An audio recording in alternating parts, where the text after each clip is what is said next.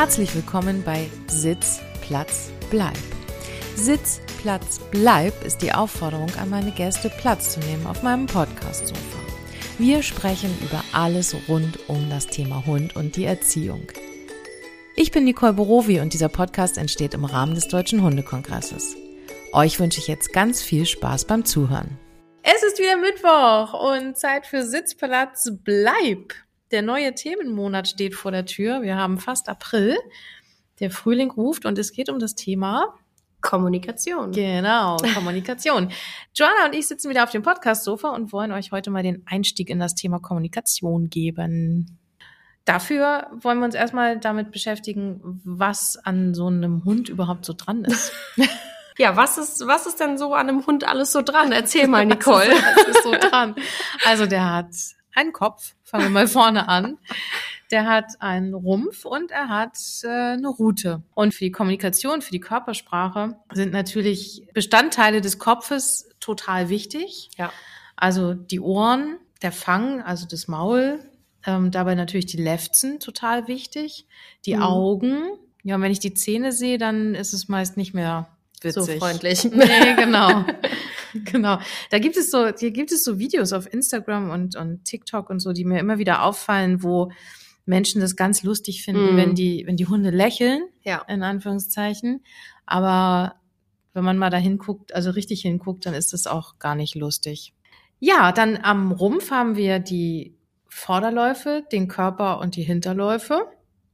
Und in der Rutenregion gibt es hinten die Gruppe, also das ist da quasi, wo die Härchen sich so aufstellen. Mhm. Wenn man so sagt, der Hund hat eine Bürste. Mhm. Und die Rute. Das gehört so alles an Bestandteilen dazu. Das ist Alles so am Hund also dran. Da, da, das ist der Hund. Mal Genau. mehr, mal weniger, Das- aber das ist, das ist der Hund. Ja, genau, mal mehr, mal weniger, weil das ist nämlich total wichtig. In der hündischen Kommunikation musst du immer den Gesamtkörper des Hundes Mhm. betrachten. Da hilft es nicht nur auf das rechte Ohr zu gucken, sondern da muss man irgendwie immer die ganze Mimik und Gestik mit anschauen. Da kommen wir auch gleich nochmal zu. Und total wichtig ist, es gibt ja auch Hunde, die ganz unterschiedlich aussehen. Also meine Hunde haben ja kurzes Fell. Und wenn die eine Bürste haben, dann sieht man die sehr deutlich. Das dauert bei Momo ein bisschen Ich länger. wollte gerade sagen, Momo als, bei der als Spaniel gar nicht. sieht man es gar nicht, Mhm. ne? Äh, Das dauert lange, bis du das siehst. Also, Ja. Und dann sieht die aus wie so ein geplatztes Sofakissen irgendwie. Also das ist schon, das dauert schon lange. Genau, und, und bei den Labradoren, wenn die ihre Ohren so nach vorne stellen, dann sehe ich das auch sehr deutlich. Mhm. Bei den Schlappohren von Momo ist es nicht so leicht, oder? Erkennt man aber auch. Okay. Wenn sie ein komisches Geräusch hört, dann, dann ist dann auch manchmal heben die sich so an. Ja? So ein Millimeter. Und genau. so, sind so auf Lauschstellung. Äh. Und dann gibt's ja auch die Hunde, die von Natur aus auch schon hochstehende Ohren haben, Mhm. so wie so ein Schäferhund. Ja. Der hat halt hochgestellte Ohren. Da muss man dann immer gucken, drehen die sich von links nach rechts, nach vorne, nach hinten. Ja. Da ist viel Bewegung Ja, drin. ja. Und das finde ich so schwer, weil wenn Hunde untereinander kommunizieren, dann sind es oft Millisekunden, wo ganz viel Kommunikation abläuft und wir Menschen bekommen es gar nicht mit. Mhm. Also im das Grunde. Ist, ja, das, wir hatten ja das schon mal, ne? Lern deinen Hund lesen. Genau, ja. Aber du müsstest eigentlich dein Handy 24-7 auf deinen Hund halten, um auch in solchen Situationen deinen Hund zu beobachten. Denn ich weiß nicht, wie es euch geht oder wie es dir geht, wenn ich draußen bin mit meinem Hund und es kommt mir ein anderer Hund entgegen, dann kommunizieren die Hunde schon ganz viel, aber ich kommuniziere ja auch mit meinem Hund. Also ich versuche ja irgendwie diese Situation zu lösen, dass der jetzt nicht in die Leine zieht Ja. oder dass er von den Gedanken bei mir bleibt. Und das finde ich so schwer, dabei den Hund dann auch noch zu beobachten. Ja, gut, das stimmt. Dann die- das, Ja. ne, die Hundebegegnung auch noch zu beobachten. ja.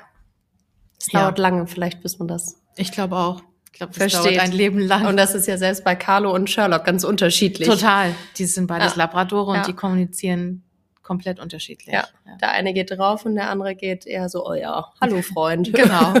Hallo, Freund. Das hatten wir doch in der letzten Ja, Folge, glaube ich. genau. Ne? Oh, du möchtest mein Freund sein, bestimmt, oder? Ja. Willst du mein Freund sein? Sherlock findet es irgendwie uninteressant. Ja. da ist ein anderer Hund. Naja, lass ihn mal laufen.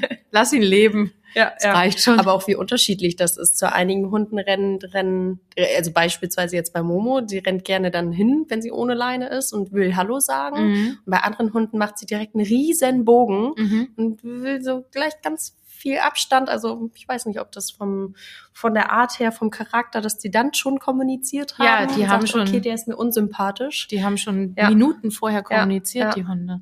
Und vielleicht hat der andere Hund Momo dann schon signalisiert, bleib, Bleib mal lieber weg. Ja.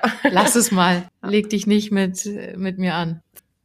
Wir kommen nochmal zu Mimik und Gestik. Mimik ist ja der Gesichtsausdruck des Hundes, aus dem wir unglaublich viel sehen können. Also Sherlock zum Beispiel, der hat ja so leuchtende Augen. Ja. Die sind ja Karamellaugen. ja, mag man ja nicht so gerne bei einem Chocolate Labrador. Also zuchttechnisch gesehen haben wir da nicht so eine gute Bewertung bekommen. Aber sie hat ja auch so, so stechende Augen. Mhm. Also der, der glotzt ja so. Und ich habe das ganz oft, dass ich von anderen Hunden, beziehungsweise wir begegnen anderen Menschen mit Hunden und die Hunde starren uns an oder bellen uns sogar an. Oh, Und ich Okay. äh, denke, das kommt daher, dass Sherlock so glotzt. ja, so, Ah. un, so unsicher ist. Ja, so genau. Und der, der dann auch, fixiert ja, ne, mit seinem Blick, der fixiert den Mhm. anderen Hund und der fühlt sich dann direkt angegriffen. angemacht. ja, Ja. ja, provoziert. Genau, das ist also die Mimik, der, der ganze Gesichtsausdruck. Und kommen wir nochmal zur Gestik. Also damit ist dann gemeint, wie der Hund zum Beispiel seine Rute hält oder bewegt, weil eine wedelnde Rute drückt was anderes aus als eine starr aufrecht gehaltene Rute. Wobei, Obacht, eine wedelnde Rute heißt nicht immer gleich, dass der Hund für sich freut. Auch da wieder Ja. den ganzen Hund im Kontext sehen. Ja. Immer gucken, wie ist die, wie ist die Ohrenstellung, wie ist die Körperhaltung, wie, ne, so Ja. Sherlock zum Beispiel wedelt auch mit der Rute ganz viel, Ja. freut sich manchmal auch, aber manchmal eben auch nicht. Ja. ja. Und da muss man immer den ganzen Hund anschauen. Ist dann nervös. Der ist sehr aufgeregt, immer wenn wir Menschen treffen, ja. Ja. Dann haben wir noch die gesamte Körperhaltung, die ja zeigt, wie der Hund oder ob der Hund selbstbewusst ist, ob er defensiv ist, ob er entspannt ist, ob er angespannt ist, ob er nervös ist. Ja, also ein bisschen, wenn die sich so ein bisschen runterducken, dann sind sie eher ein bisschen kleiner, ein bisschen ängstlicher, ein bisschen vorsichtiger oder wenn sie sich groß machen hier, ne? Dann King Ja. Louis, Ja, der da mal angelaufen kommt. ja, Naja, und natürlich, das hast du ja mir auch immer mal gesagt, die Laute, ne? Also wenn Hunde bellen, jaulen, knurren, winseln in verschiedensten Situationen, völlig unterschiedlich stark. Ähm, ja, Das kann dann auch ein Ausdruck von Drohung oder Angst sein. ja, Und was ich vorher, was ich vorhin schilderte, ne, wenn Sherlock und ich unterwegs sind und da kommt einer an, es kommt uns einer entgegen, dass wir dann angebellt werden, das ist ein Ausdruck von, ja, vielleicht sogar drohen. Wenn du Mhm. mich so anguckst, dann soll's mal sehen. ja. Dann Pass gebe mal ich auf, dir mal du. einen zurück. genau. Ja, ja, ja. Ja, ich vergleiche das immer so ein bisschen wie, wie Kids in der Disco, also so, so Jugendliche, ne, 16, 17, 18, die so gerade in der, in der Vollpubertät sind, wo es dann auch um Jungs und Mädchen geht Ja. und so, ne, und dann zwei Jungs, die sich um ein Mädchen streiten und dann gibt's eben die Typen, die erstmal mit dir diskutieren. Und dann gibt's aber auch die, die gleich zurück zuschlagen. Und Ja. das haben wir halt bei den Hunden auch. Es ist, Ja. es gehört zu ihrem, zu ihrem Ausdrucksverhalten dazu. Auch Aggression gehört dazu. Aggression ist, ist ja in unserer Gesellschaft so verpönt. Ein Hund, der, der einem anderen Hund ganz klar eine Grenze setzt. Natürlich wollen wir nicht, dass die sich gegenseitig verletzen. Auf keinen Fall. Ja. Aber natürlich, es ist ein ganz natürliches Verhalten, was die Hunde da zeigen. Mhm. Ja, und da gibt's eben auch die Hunde, die nicht lange drohen, sondern vielleicht das ein, zwei Mal machen. Der andere Hund akzeptiert es nicht. Und dann sagen die, so, da. jetzt reicht's aber mal. Mhm. Jetzt zeige ich dir mal, wer hier der Chef im Ring Ja. ist. Und insofern ist es auch für die Hunde, die schnell aggressiv werden, immer dran denken, es ist ein natürliches Verhalten, Grenzen zu setzen. Ja, dann hatten wir schon mal eine Frage. Der Hund ist häufig aggressiv an der Leine, wenn wir anderen Hunden begegnen. Das kann auch mal schlimmer werden, wenn wir Menschen unseren Stress mit reinbringen.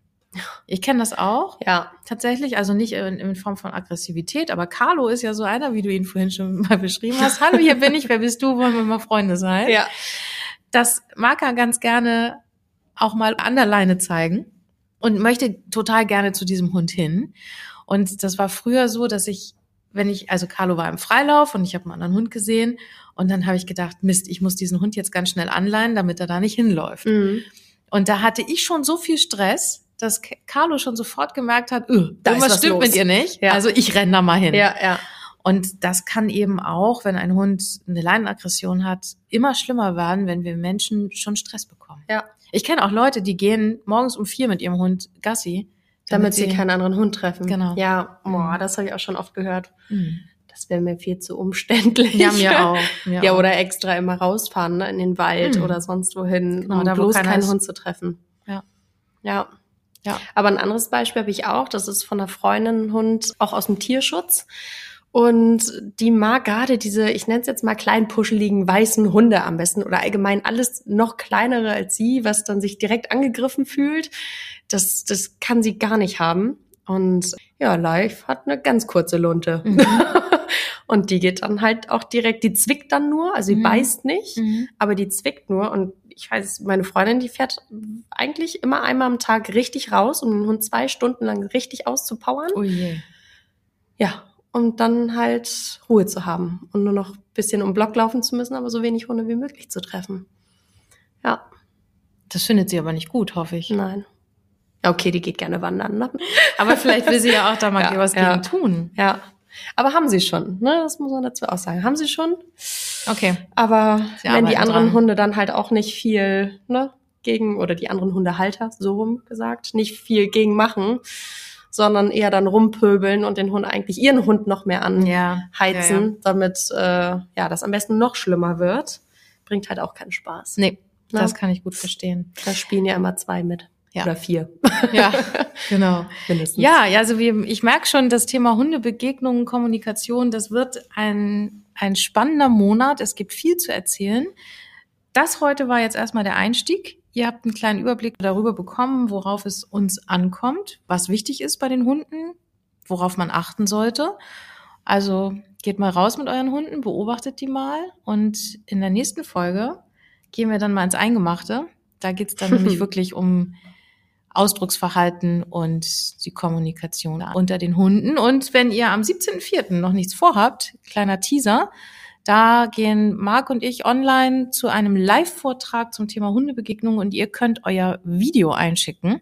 Wenn ihr Hundebegegnungen habt, die problematisch sind, wo ihr Fragen habt, was denkt der Hund, was sehe ich hier, was sehe ich da, dann könnt ihr uns euer Video einschicken. Das erfahrt ihr dann aber auf unserer Homepage. Also schaut mal vorbei. Ja. Also Ja. In diesem Sinne, habt einen fröhlichen Tag, beobachtet eure Hunde Und, und, filmt sie. filmt sie und bis zum nächsten Mal. Tschüss. Tschüss.